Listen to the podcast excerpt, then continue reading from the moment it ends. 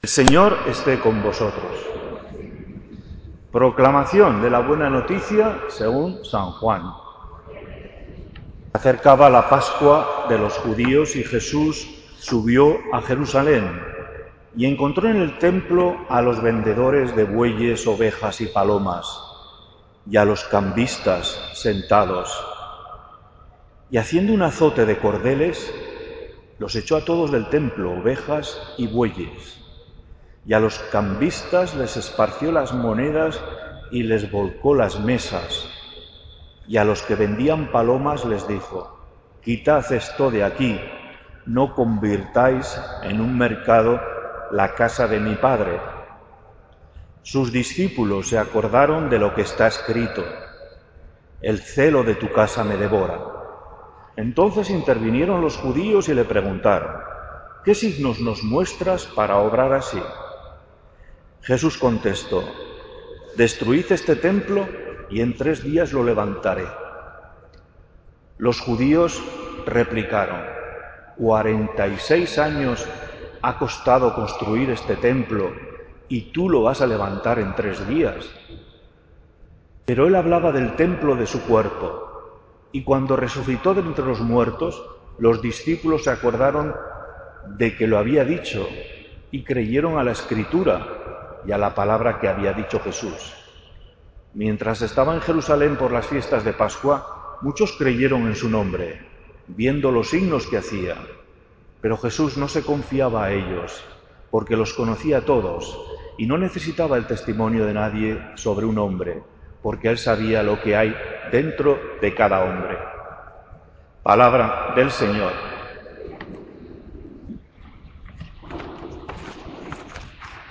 Este domingo tercero nos encontramos en la liturgia con un pasaje del Evangelio que a veces se ha interpretado torticeramente.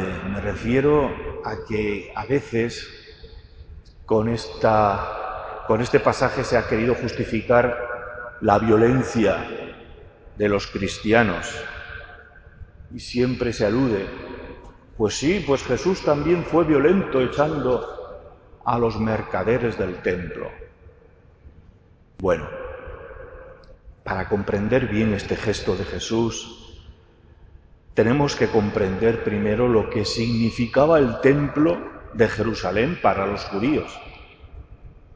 Era la principal institución religiosa, política, civil y económica en tiempos de Jesús.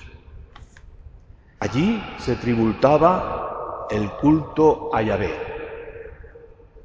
En el templo en el que se construyó después de la vuelta de los judíos del destierro de Babilonia, ya habían desaparecido el, el arca de la alianza con las tablas de Moisés que se guardaban dentro, eso pertenecía a lo que se llama el primer templo que construyó Salomón, pero que fue arrasado por los babilonios en el siglo VI.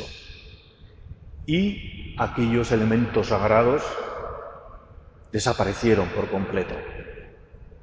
Se construyó este nuevo templo en el siglo V antes de Cristo, que es el que perduraba hasta los tiempos de Jesús, pero era esplendoroso, se habían traído algunos jarrones de oro que se conservaron del anterior templo. Los babilonios permitieron, cuando volvieron del destierro, que se volvieran a llevar algunos objetos del culto, el templo. En fin, el templo de Jerusalén todavía tenía su prestancia en tiempos de Jesús. Y allí, alrededor del templo, giraba la vida de los judíos, las clases religiosas, como los sacerdotes, levitas, fariseos, escribas, vivían del templo y usaban su significación religiosa pues para su propio provecho. Y el pueblo vivía como anonadado ante la magnificencia de aquel suntuoso y descomunal edificio. Y en el atrio del templo se situaba el mercado de animales para los sacrificios, toros, terneros, ovejas, cabras, palomas. Imaginaros lo que tenía que ser aquello. la algarabía que se formaba en el atrio del templo. Allí también se situaban las mesas para el cambio de monedas, porque los judíos tenían que ir al templo para hacer sacrificios y para entregar el diezmo, que como precepto de la ley les obligaba a pagar todos los años y las primicias de sus cosechas, con lo cual afluía al templo inmensas cantidades de dinero de judíos que venían también de la diáspora de otros países, con lo cual los cambistas sacaban sus buenas comisiones. Bien, allí está Jesús. Conoce todo esto. El templo se había convertido en un mercado. No solamente eso, sino que en una explotación de la clase religiosa dirigente para su provecho. Y Jesús, como siempre, arremete contra todo aquello que ha pervertido la imagen de su Padre Dios. No utiliza la violencia con las personas, pero sí tira aquel mercado, los estantes, las estanterías y todo aquello, las jaulas con los animales, pues hace ese gesto que no deja de ser simbólico. Habéis convertido la casa de mi padre en una cueva de ladrones. Pero este gesto de Jesús tiene un profundo, un significado todavía más profundo. En el nuevo orden de cosas que Jesús establece con su vida, con su evangelio, lo que nos dice es que ya no hay templos donde dar culto a Dios. El templo ha desaparecido. No necesitamos templos para dar culto a Dios, porque el único culto que Dios espera de nosotros es el servicio a los demás. Cada uno de nosotros, pues, es templo para el otro, en el cual Dios, su Espíritu, espera que le demos el culto en el nombre de su Hijo Jesucristo. Es el cuerpo crucificado y resucitado de Jesucristo el verdadero templo y por extensión todos los cuerpos de sus hermanos crucificados en nuestro mundo. Entonces, estos templos, como este magnífico templo de Cintruénigo, ¿qué significación tiene? Para los cristianos los templos, las iglesias, son lugares donde nos reunimos la asamblea cristiana para dar gracias, alabar a Dios, escuchar las escrituras y celebrar los sacramentos, principalmente la Eucaristía. Pero el culto que Dios espera no es el que le podamos dar aquí, viniendo tropecientas veces a misa o rezando mil rosarios, sino el servicio a los demás, el perdón, la solidaridad, la acogida. Por supuesto que la Eucaristía y el rezo del rosario nos va a ayudar, ¿para qué? Para tener fuerzas y hacer ese servicio que muchas veces no será agradable.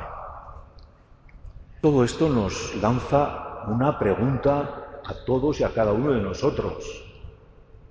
Nuestros templos, nuestras iglesias, ¿no las habremos convertido en ocasiones, en lugares de mercado o de mercadeo que utilizamos para hacer nuestras fiestas, grandes o pequeñas? Se comprende que un cristiano y unos cristianos hagamos esas fiestas, por ejemplo, en las primeras comuniones, en los bautizos o en las bodas, en estas iglesias, haciendo esos gastos que se suelen hacer, que está muy bien, hay que celebrarlo, por supuesto, pero ¿nos acordamos realmente de lo que significa dar culto a Dios? ¿Sería, ¿Seremos capaces de renunciar no a la fiesta, pero sí a la ostentación y al gasto superfluo para compartirlo con los pobres y así hacer de nuestra fiesta también un servicio cristiano a los demás? Todos deberemos reflexionar sobre esto. También los curas, que a veces con nuestras actuaciones hemos propiciado que en las iglesias circule todo esto. Y la comunidad cristiana, que tiene que tener siempre muy presente y a la cual hay que recordar lo que somos, de dónde venimos y a quién tenemos que dar culto y cómo lo tenemos que dar. Los poderes del mundo, consumismo, la comodidad, el aparentar, todo eso nos están siempre reclamando para que le demos culto, el culto del despelfarro, de la vida fácil, del gozar, olvidando que solo debemos, nos debemos al Dios de Jesucristo. Buen evangelio el de hoy, queridos hermanos, para reflexionarlo y tenerlo en cuenta. Señor, dirige nuestros pasos y purifica siempre nuestras actitudes y nuestra manera de ver y de dirigirnos a Dios.